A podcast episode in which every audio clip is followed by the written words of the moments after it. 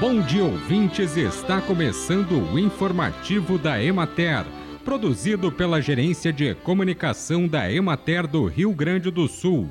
A apresentação é de Matheus de Oliveira, na técnica José Cabral.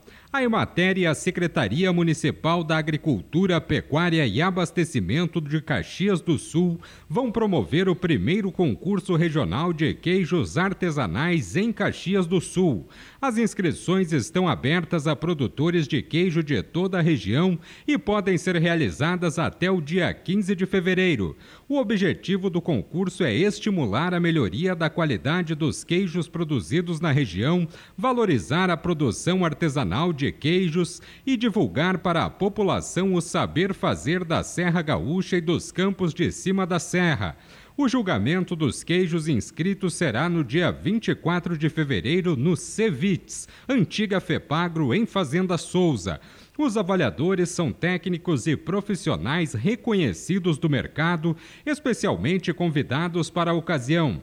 Eles vão julgar as peças inscritas nas categorias queijos artesanais coloniais, queijos artesanais serranos e outros queijos artesanais e queijos artesanais autorais. Os vencedores de cada categoria serão premiados com troféus ouro, prata e bronze. O melhor queijo entre os ouro ganhará o troféu Super Ouro.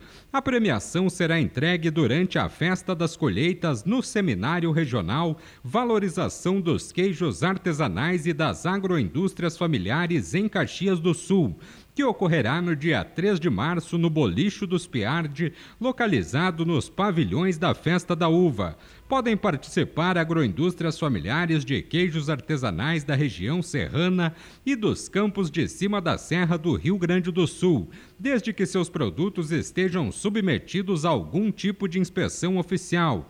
As agroindústrias familiares poderão inscrever no máximo uma amostra de queijo por categoria.